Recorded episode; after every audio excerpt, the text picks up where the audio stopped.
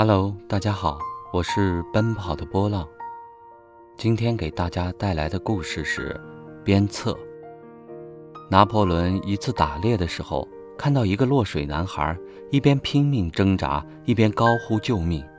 这河面并不宽，拿破仑不但没有跳水救人，反而端起猎枪对准落水者，大声喊道：“你若不自己爬上来，我就把你打死在水中。”那男孩见求救无用，反而增添了一层危险，便更加拼命地奋力自救，终于游上了岸。